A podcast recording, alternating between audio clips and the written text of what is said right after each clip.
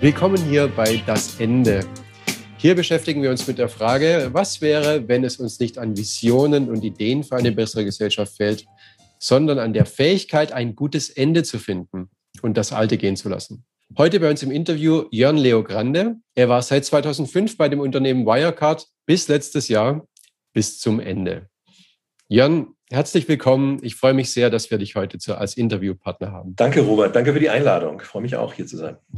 Ja, Jan, wir kennen uns schon seit vielen Jahren. Ähm, damals in der Zeit, als ich noch bei der Agentur Eden Spiekermann war, haben wir oft gemeinsam Projekte gemacht. Mhm. Du warst ja zunächst Marketingchef bei ähm, Wirecard, dann nachher Innovationschef und wir haben uns viel mit den Themen ähm, Wallets und Mobile Payment und eigentlich der, den nächsten Steps in der Payment-Technologie beschäftigt. Und daher kennen wir uns schon und wir haben uns da in den Projekten mit vielen, mit vielen Themen beschäftigt und an vieles gedacht aber vor allem an was Neues, an den Anfang, an die Innovation, den Start und eigentlich nie an das Ende. Jetzt habe ich dein Buch gelesen, das gerade neulich rauskam, das Buch Bad Company. Das geht auch um das Ende dieser Geschichte. Und deswegen finde ich es sehr spannend, heute mit dir zu sprechen. Meine erste Frage wäre eigentlich, wie wir heute in der Welt auf Wachstum schauen. Also Unternehmen streben immer nach Wachstum. Auf dem, auf dem Markt wird es gut aufgenommen. Also Erfolg wird bei uns gleichgesetzt mit Wachstum. Sogar die Bundesregierung wollte ja auch an die Erfolgsstory von Wirecard glauben, ähm, so sehr, dass sie praktisch auch ausgeblendet hat, dass dieses Wachstum eigentlich ähm, unglaublich groß war, also too good to be true. Was denkst du, woher kommt dieser blinde Fleck in der Gesellschaft, dass wir dieses endlose Wachstum sehen wollen? Das ist eine, sehr gute und natürlich eine, eine, komplexe Frage. Zunächst glaube ich, dass es in Deutschland schon seit längerer Zeit sozusagen den Wunsch gibt, neben dem Maschinenbau und der Automobilbranche in der Technologiewelt eine relevante Rolle zu spielen. Ja, also ähm, das letzte große Technologieunternehmen aus Deutschland ist SAP 1972 gegründet. Also schon so ein bisschen, äh, ich habe irgendwo geschrieben, wie die Schlaghose der Technologiebranche. Und äh, natürlich ist, gibt es auch von der Politik von den Investoren, von den Anlegern, auch von den Mitarbeitern diesen Wunsch, dass sozusagen, dass man eine, eine weitere Technologiegeschichte äh, dazufügen kann. Und ich glaube, dass, warum sind wir so fokussiert auf das Wachstum? Ich glaube, generell sind wir, je komplizierter unsere Welt wird, desto immer fokussierter auf einfachere Indizes. Ja? Ich will jetzt nicht irgendwie ähm, äh, auf Corona auch referenzieren, aber wir sehen halt, wir, uns gefallen halt einzelne Zahlen in sehr komplexen Zusammenhängen. Und genauso wie es eine Schwarmintelligenz gibt, gibt es auch wahrscheinlich eine Herdendummheit. Oder wenn eine lostrampelt und äh, sozusagen ähm, Gewinne macht, dann ähm, hat das sozusagen auch so eine Sogwirkung für, für viele andere Leute. Und am Ende, am Ende ist dann irgendetwas zu groß, um nicht wahr zu sein. Und dann äh, äh hat man sozusagen so eine, ja, so eine Selbstverwirklichung erreicht, wie das bei Wirecard der Fall war. Auch das, dass man sozusagen alle Warnsignale ausschaltet letztendlich. Ja, super, das ist super spannend. An der Stelle will ich auch gleich mal gerne noch unseren, äh, die, die dritte Person, die heute mit dabei ist, vorstellen.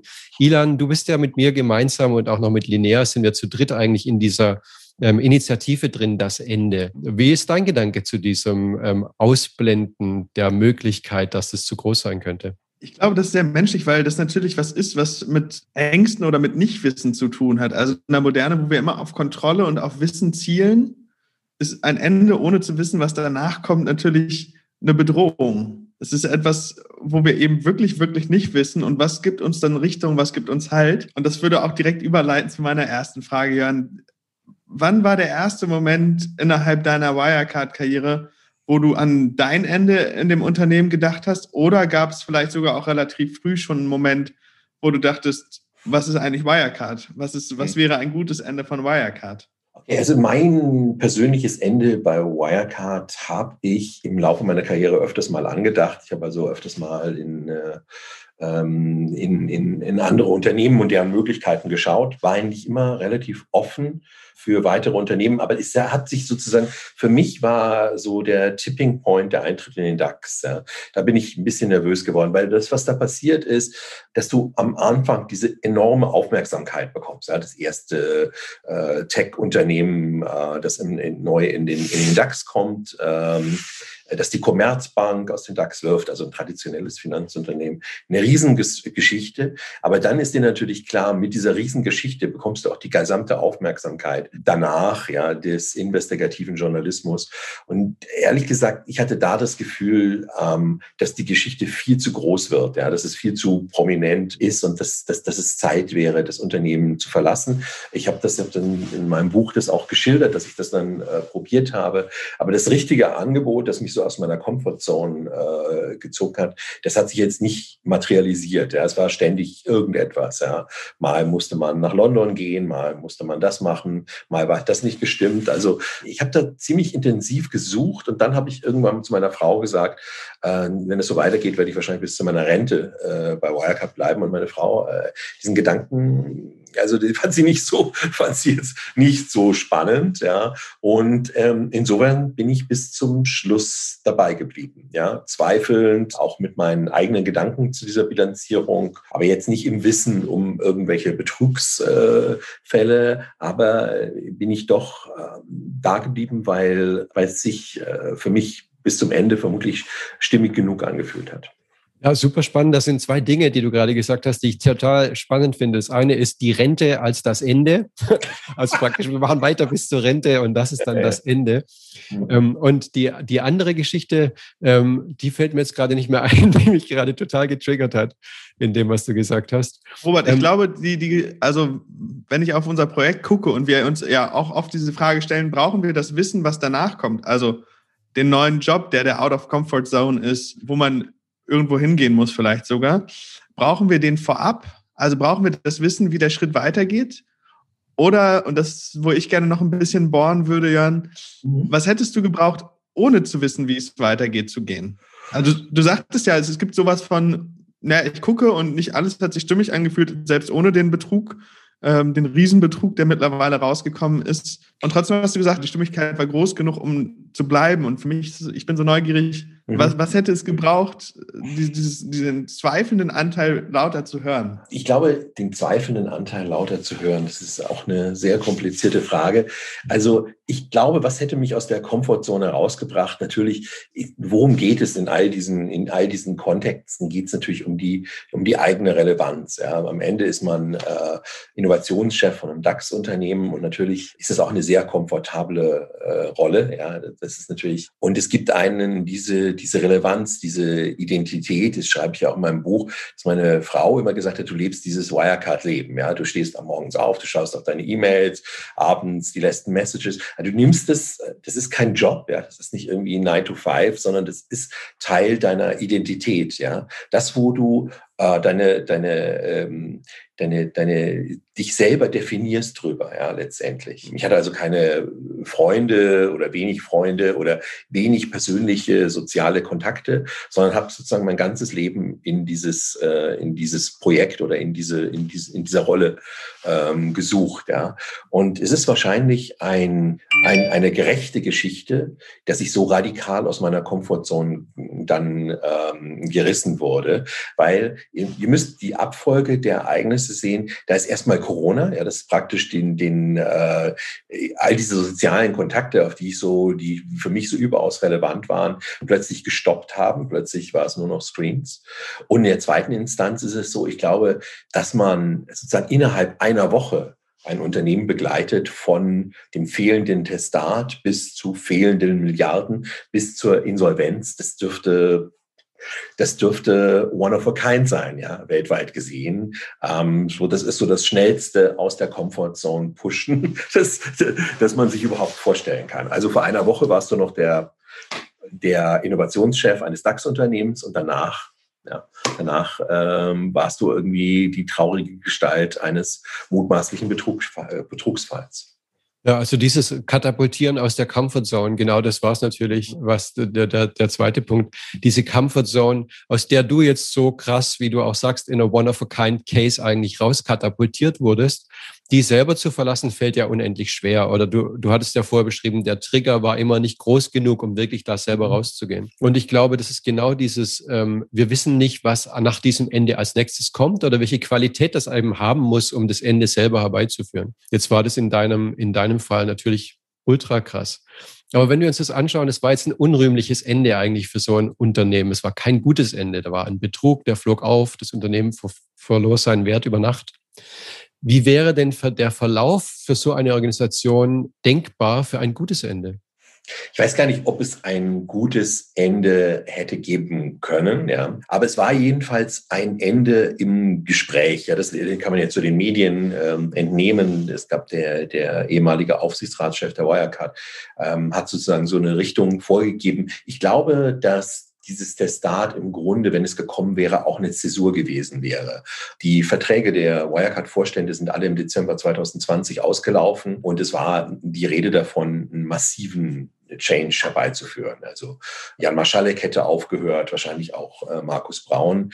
Ähm, und das Unternehmen hätte dann ähm, sich vermutlich in etwas anderes verändert. Ja, es wäre wahrscheinlich das Ende dieser Ära, dieser, dieser Führungspersönlichkeiten geworden, was immer dann auch passiert wäre. Ja, ähm, im Grunde äh, war das sozusagen schon angedacht. Im Grunde sollte ja diese dieses Testat sozusagen als ultimative Reinwaschung funktionieren. Es gibt eine forensische Untersuchung von KPMG, die ja äh, mehr oder weniger für, für jedenfalls für, die Wire, für das Wirecard-Management ohne Folgen bleibt. Und dann gibt es ein uneingeschränktes Testat von Ernst Young. Und danach hat man sozusagen das Ende einer Entwicklung erreicht, die extrem umstritten ist. Ja. Und dann äh, hätte so ein Change-Prozess wahrscheinlich stattgefunden. Ja. Hat halt, ist halt nicht so, äh, ist halt nicht ganz so funktioniert. Also das wäre wahrscheinlich das vermutlich geplante Ende oder dieser Prozess gewesen. Jetzt gerade ist die Situation ja so, dass man nicht mehr weiß, wo Herr Maschalek ist und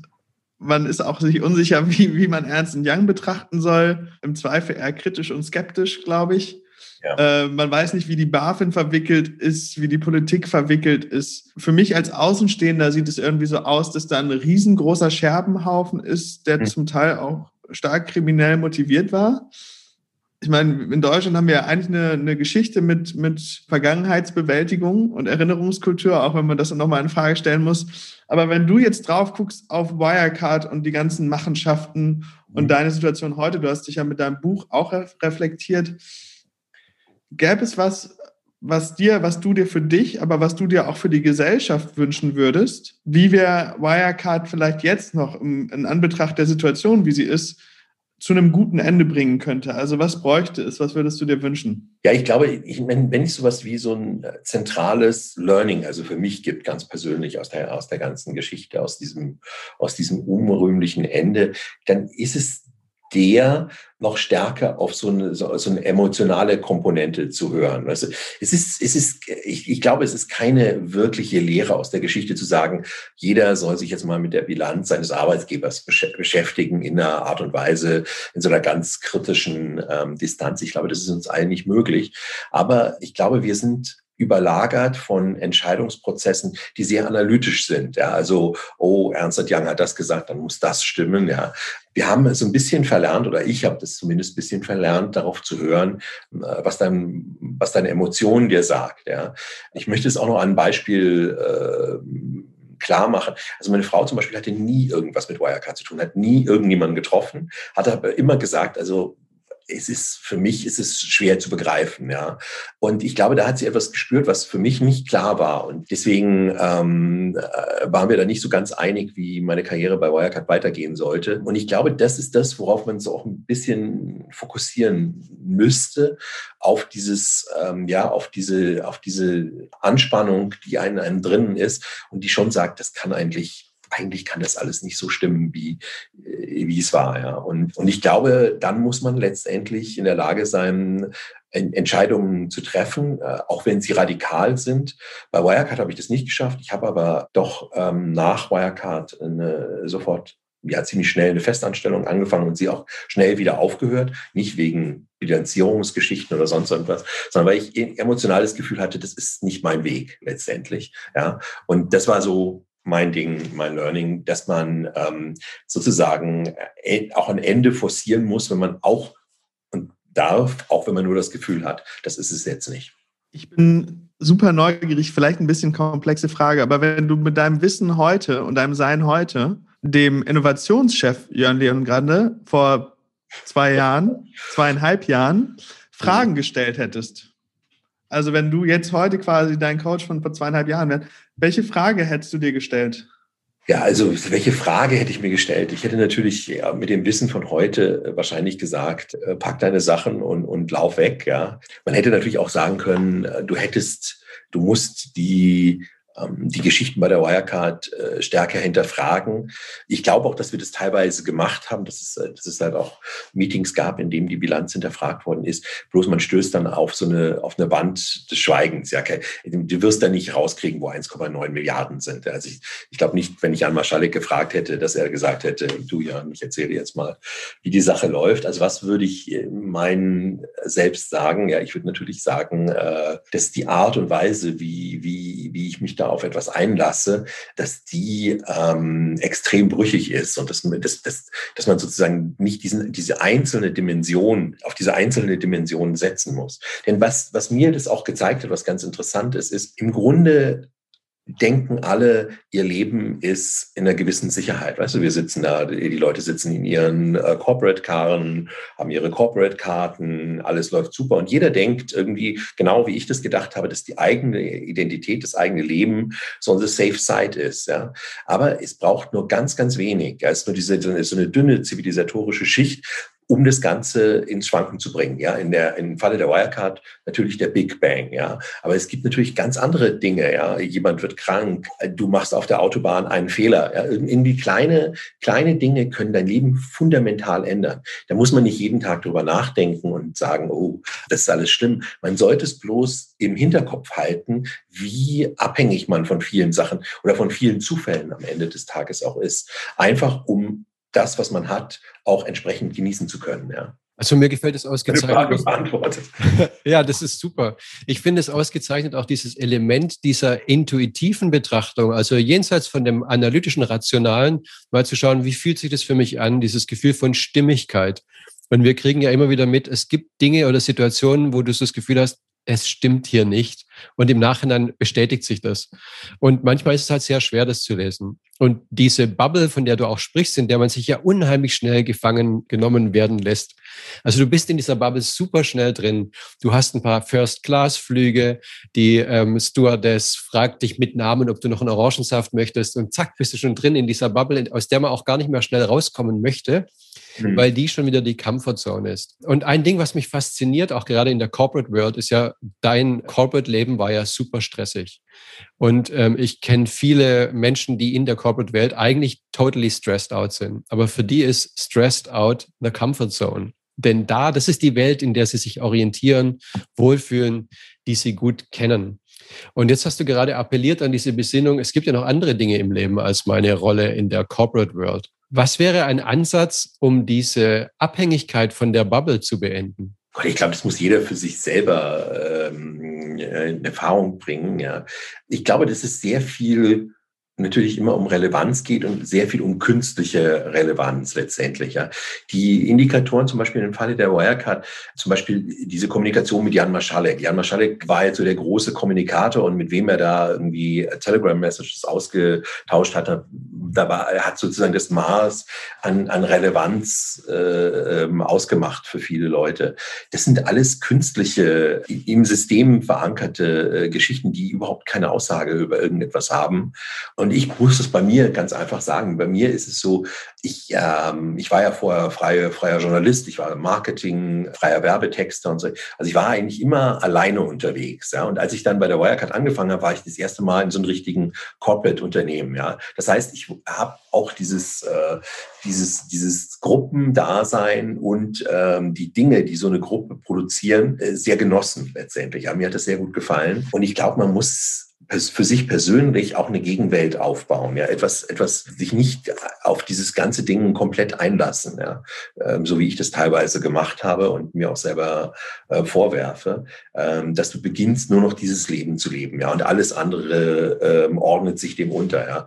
Also mein Leben bestand in fünf Tage oder sechs Tage die Woche aus dieser aus dieser Wirecard-Geschichte und am Wochenende habe ich dann irgendwie ähm, mit den Kids irgendwas gemacht und dann hat es wieder neu angefangen. Ja. Also äh, das ist einfach ein sehr, wenn man das sieht, ein sehr eindimensionales Leben. Und ich glaube, jeder muss für sich selber äh, sich fragen, wie viele Dimensionen hat er mein Leben und wie viele neue Anfänge habe ich, um ja, mögliche Enden zu verarbeiten zu können. Wenn du auf die Zeit nach Wirecard guckst oder auf den Verlauf zwischen du warst noch drin und dann warst du draußen, so als Selbstbeobachtung, wenn du auf deine Fantasie und vielleicht sogar auch Kreativität guckst, also Fantasie verstanden in dem, was mhm. kann ich mir überhaupt alles vorstellen und Kreativität verstanden als, oh, ich hätte Lust, neue Sachen auszuprobieren, etwas in die Welt zu bringen. Hast du da eine Beobachtung, wie so der Verlauf über die Zeit war? Also wie viel Fantasie und Kreativität du innerhalb deines Jobs hattest und in den Lebensumständen und was passiert ist, nachdem der Bruch kam? Ja, gut, also meine Fantasie hat jetzt nicht ausgereicht, um mir vorzustellen, dass es zu diesem Bruch kam, ganz offensichtlich.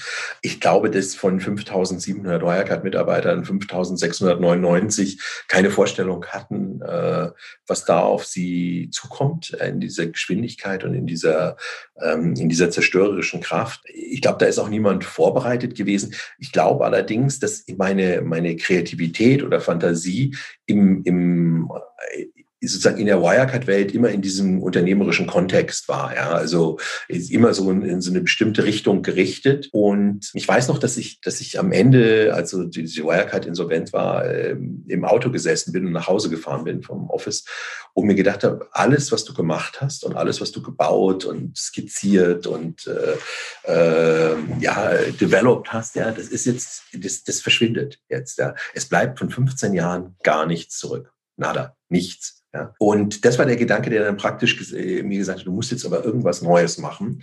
Ähm, du musst dieser, diesen, diesen, diesen, äh, diesen Drang etwas widerstehen, gleich wieder Anschluss zu finden. Ja? Also das, das, Ende entkräften, dadurch, dass du sofort gleich wieder äh, den Blick auf das äh, sozusagen auf den auf den auf die Ersatzwelt äh, oder die neue Welt äh, richtest. Und ja, und so bin ich eigentlich darauf gekommen, dass ich äh, gesagt habe, okay, du musst jetzt dieses Buch schreiben. Ich wollte in meinem Leben immer ein Buch schreiben. Also ich war Schreiben war für mich immer extrem wichtig. Und dieses Ende hat dazu geführt, dass ich etwas gemacht habe, was ich niemals sonst gemacht hätte, was aber immer in meinem Kopf war. Ähm, äh, dieses Buch zu schreiben oder äh, wieder zu schreiben. Und dieses ist ja eine ganz andere Tätigkeit als das, was ich im Konzern gemacht habe. Ja, im Konzern hast du acht äh, Zoom-Calls oder zehn Zoom-Calls hintereinander zum Schluss. Ja, das ist das, was du machst. Du machst gar nichts. Ja, du hängst nur rum, äh, redest eine Kamera und plötzlich bist du da. Du hast deinen Laptop es gibt keine Abhängigkeit mehr. Niemand muss irgendwas anliefern, äh, freigeben. Da bist du und du machst etwas. Ja, und das ist nur von dir abhängig. Und das ist also, ähm, das fand ich ein ganz spannender Kontrast letztendlich, der mir aber auch sehr zu schaffen gemacht hat, wenn ich ehrlich bin. Du sagst, der hat dir sehr zu schaffen gemacht? Der hat mir sehr zu schaffen gemacht, ja. Also äh, macht mir bis heute zu schaffen, weil, ähm, weil ich eigentlich so gepolt bin und auch dieses, diese, diese Reaktion äh, bekommen habe, dass du eigentlich nur dann relevant bist, wenn dein Kalender komplett äh, voll ist. Weißt du, ich, ich war ja danach bei, bei, bei Filmlieb in Berlin und ich weiß noch, dass da eine, eine digitale Weihnachtsfeier war und da wurden tatsächlich die Leute vorgelesen, die die meisten Zoom-Calls hatten im letzten Jahr. Ja, und das war das, das war das. Äh, jetzt sind wir wieder auf diesen Indizes. Ja, das ist dann der Indiz für Relevanz oder äh, so. Aber was sagt es aus? Es sagt eigentlich gar nichts aus. Ja, aber diese diese diese die Beschäftigung, ähm, dieses permanente On-Sein, ja, ähm, das ist schon was, was ich über 15 Jahre sozusagen gelernt hatte. Und plötzlich stehst du da und hast einen leeren Kalender. Ich, ich finde es total spannend. Ich habe auch äh, Innovationsprojekte beraten und mhm. Entrepreneurial Behavior zum Teil auch in Konzernen. Mhm. Und relativ schnell hatte ich so eine Idee von, ich mache eigentlich gute Arbeit, wenn mindestens ein, zwei der Leute, die ich hier berate, kündigen. Okay. Und, und ähm, genau, deswegen habe ich auch lange ein bisschen hinterm Berg gehalten mit dieser Idee von palliativer Beratung und habe das immer eher so scherzhaft verkauft. Mhm. Und gleichzeitig ist da, glaube ich, relativ viel Wahrheit drin, weil mein Gedanke ist, und vielleicht magst du den nochmal kommentieren, in dem Moment, wo ich so gefangen bin in einem Korsett von Terminen, kann ich überhaupt nicht kreativ werden. Also das, was Innovation und, und Wertschöpfung wirklich vorantreibt, braucht eine andere Form von Raum, braucht eine andere Form von Eigenverantwortlichkeit, als das in Unternehmen oftmals der Fall ist. Es kommt, kommt glaube ich, darauf an, wie du Innovation definierst. Ja? Äh, wenn man Innovation als etwas ansieht, was man sozusagen, ähm, äh, was wie so ein Puzzle Ding ist, dass, dass, wo man sich sozusagen die Welt der Zukunft irgendwie zusammenpuzzelt aus mehreren Quellen, dann kann man das sicher mit Zoom-Calls machen oder so. Aber richtige Innovation, da stimme ich dir zu, richtig etwas Neues, ja, das kann so wahrscheinlich nicht funktionieren, ja. Weil die Frage, wenn du, wenn du acht zehn, zwölf Zoom-Calls hintereinander hast. Die Frage ist ja, was passiert? Also was wird dann gemacht? Ja, ähm, du kannst ja nicht die ganze Zeit nur ähm, in die Kamera reden. Es passiert ja nichts dabei. Was ich, was ich ganz faszinierend bei deinem Gedanken finde, ist, dass alles, was jetzt normalerweise im Consulting passiert oder in der Beratung, darauf hinausläuft, immer anzufangen, ja, immer äh, anzufangen, aber wenig aufzuhören, ja. Und das ist auch so eine, ähm, und ich glaube, dass das Aufhören eigentlich die wahre Kunst ist bei, bei, bei vielen Sachen. Ein Produkt aufzuhören, ja, eine, eine Linie aufzuhören, eine Strategie aufzuhören, ja, irgendwo ein Wachstum aufzuhören. Ja, wenn sich das irgendwie stärker verfangen würde. Ich glaube, das war das entscheidende Moment bei der Wirecard. Man hat halt, man konnte halt nicht mehr aufhören zu wachsen. Ja, diese, diese Wachstumsgeschichte war so eine self-fulfilling prophecy. Wenn du 30 Prozent je Quartal wächst, ja, dann ist 25 Prozent Wachstum keine tolle Geschichte mehr. Dann ist das, was eigentlich per se gut wäre, auch negativ besetzt. Ja, und das sehen wir ja überall. Ja, ähm, Unternehmen lösen die Gewinnversprechen nicht ein. Ja, jedes, wir haben halt dieses, ähm, wir haben halt dieses, diese, diese große Denke vom ewigen Wachstum. Ja. Ja, also super faszinierend, auch diese, ähm, diese Idee, ein, ein, Ding so groß zu machen, bis es platzt. Und da will ich nochmal auf Jan Marschalek ähm, zurückkommen, die das große Fragezeichen auch in dieser Geschichte. Wir könnten ja die Fantasie haben, dass er das gesagt hat, ich mache das Ding mit krimineller Energie so groß, blase den, puste den Ballon auf, bis er platzt. Und wenn er platzt, dann habe ich meinen Anteil zur Seite geschafft. Ich bin in irgendeinem Inselparadies. Lass es mir gut gehen. Und war das sein Endgame? Also auch dieser, dieser Begriff Endgame ist ja total gut. War das sein geplantes Ende? Oder hat es ihn auch total überrascht und, ähm, und, und überrumpelt? Was ist deine Fantasie da dazu? Also wir sind jetzt im Bereich der Fantasie, weil ich habe nicht mit ihm darüber gesprochen. Ich glaube, dass ihm das jetzige Ende nicht gefallen wird, weil Jan Maschalek ist jemand, der äh, sehr, sehr stark von äh, der Kommunikation abhängig war, von, von äh, dem, wie ihn seine Businesspartner und seine, seine Freund, vermeintlichen Freunde gespiegelt haben. Ja. Und ich glaube, wenn überhaupt etwas für ihn glaube ich, extrem schwer ist es, wenn jetzt plötzlich alles aufhört, ja, kein Projekt mehr, keine Telegram-Message, kein Termin, keine Telco, ja, ganz im Gegenteil, wahrscheinlich kommst du mit deinem dämlichen Notebook noch nicht mal ins Internet, ja, oder äh, ähm, äh, kannst noch nicht mal irgendwie kommunizieren. Und wie ist das, wenn du dann plötzlich ganz auf dich zurückgeworfen wirst, ja, letztendlich? Ja, es gibt ja diese Berichte, dass Marschalek in der Datsche in der Nähe von, von Moskau sitzt. Ja, schön, was macht er denn da? Also was, mit was unterhält er sich denn da? Alle Sachen, die er bisher bisher gemacht hat, die wir das schwer machen können. Und ähm, insofern ist das eine, glaube ich, nicht das Leben, was er sich ausgedacht hat, sondern das Leben, was er weiterleben wollte, das fand vermutlich in der in seiner Villa in der Prinzregentenstraße statt, wo er ja äh, Investitionen in Startups gemacht hat oder geplant hat und äh, neue Projekte aufgestellt hat, was er deutlich stärker zum Teil verfolgt hat, ganz offensichtlich als bei, als bei der Wirecard. Also er hat schon sehr stark an seinem an seinem Wunschende gearbeitet, glaube ich. Den, den, Ausstieg bei Wirecard, ähm, die, die, die Rolle als Investor und das, was jetzt passiert, nach meiner Fantasie kann Ihnen eigentlich nicht gefallen. Ja, das kann ich mir gut vorstellen. Da hätte der Ballon ruhig noch elastischer sein können und dieses Ende erst später stattfinden ja, können. Auf eine, ich auch, ja. ja. Ähm, Jörn, herzlichen Dank für deine, für deine Antworten und dass du uns heute ähm, mit uns da im Gespräch warst. So zum Abschluss, also wir haben ja generell in der Gesellschaft ähm, diese Fixierung auf Anfänge und den Start. Da haben wir gerade vorher auch schon drüber gesprochen. Mhm. Du selber wurdest ähm, auf eine ganz brutale Art praktisch an ein Ende herangeführt in deiner persönlichen beruflichen Laufbahn da. Was könnte uns ähm, generell helfen, wenn wir uns mehr mit dem Ende beschäftigen? Das könnte uns helfen, wenn wir uns mehr mit dem Ende beschäftigen. Vielleicht muss man akzeptieren, dass die Dinge enden. Ja, das also diese, diese Akzeptanz ist, glaube ich, ich glaube, dass das entscheidende Ding ist, dass man, dass man die, die Vergänglichkeit von Dingen irgendwie in, in, äh, mit der teilweise umgehen muss. Das, was ich vorhin gesagt habe, dass man das irgendwie jetzt im Hinterkopf behält, dass man sich das nicht täglich sagt, aber dass man ähm, alles, was wir machen, das ist sozusagen jetzt nicht, äh, äh, das hat ein natürliches Ende und wird auch irgendwann enden. Ja. Und ich glaube, dieses Bewusstsein sollte man von Zeit zu Zeit vielleicht haben, um leichter auf das, was passiert, äh, wenn es tatsächlich endet. Weil, weil nichts ist äh, für, für, die, für die Ewigkeit am Ende des Tages.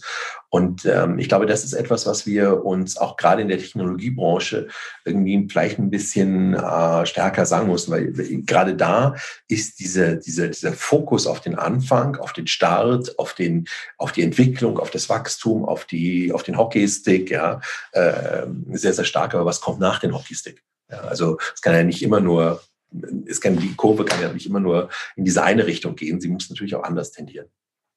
Deswegen finde ich zum Beispiel die, die Art und Weise, wie Jeff Bezos über sein, über Amazon redet, ganz interessant. Der sozusagen ja in, in vielen, äh, in vielen seiner Aussagen das Ende von Amazon vordenkt, dass er sagt, also es, es wäre natürlich, dass das Unternehmen irgendwann äh, an seinem Ende ankommt. Und das haben ihn ja auch viele äh, Shareholder äh, ziemlich übel genommen. Aber das ist, glaube ich, der richtige Gedankengang, aktiv auch mal an das Ende, über das Ende nachzudenken. Wenn du jetzt an deinen nächsten Karriereschritt denkst, ich weiß ja ehrlich gesagt noch nicht, was, wie, wie der aussieht, vielleicht weißt du es selber auch noch nicht. Wenn du jetzt ein Angebot kriegst oder wenn du eine neue Projektidee hast, wie gehst du mit der Frage vom Ende um, wenn du dich mit ihr konfrontierst? Ich versuche erstmal einen Anfang zu finden. Das ist das, das, das Erste ich versuche halt für mich festzustellen, was wäre ein, ein, ein guter Anfang für mich. Macht es jetzt irgendwie Sinn, äh, das nächste Corporate-Projekt zu starten? Ist es wirklich das, was ich, das, das was ich will? Äh, wie mich da wieder in sowas fallen lassen? Eine schöne Visitenkarte, ein cooler Titel, der Post auf LinkedIn, alle, alle sind happy, ja. Oder vielleicht ist äh, die Richtung, die ich gegangen bin, ja, ist vielleicht für mich authentischer. Ja. Also vielleicht ist es tatsächlich, vielleicht ist es möglich, dass meine Corporate-Karriere jetzt hier endet und ich mehr Bücher schreibe oder sowas. Weil das ist eine, eine, eine Geschichte, die ähm, für mich sowohl den Anfang wie auch das Ende dann sozusagen beinhaltet. Und das Erste, äh, was ich gemacht habe in den letzten 10, 15 Jahren, was angefangen hat, sich wirklich authentisch anzufühlen. Super, herzlichen Dank. Danke euch. Danke, Jan. Das war super spannend, mit dir über das Ende zu sprechen. Oh Vielen Dank, dass du deine Zeit zur Verfügung gestellt hast. Danke euch. Ja. Danke.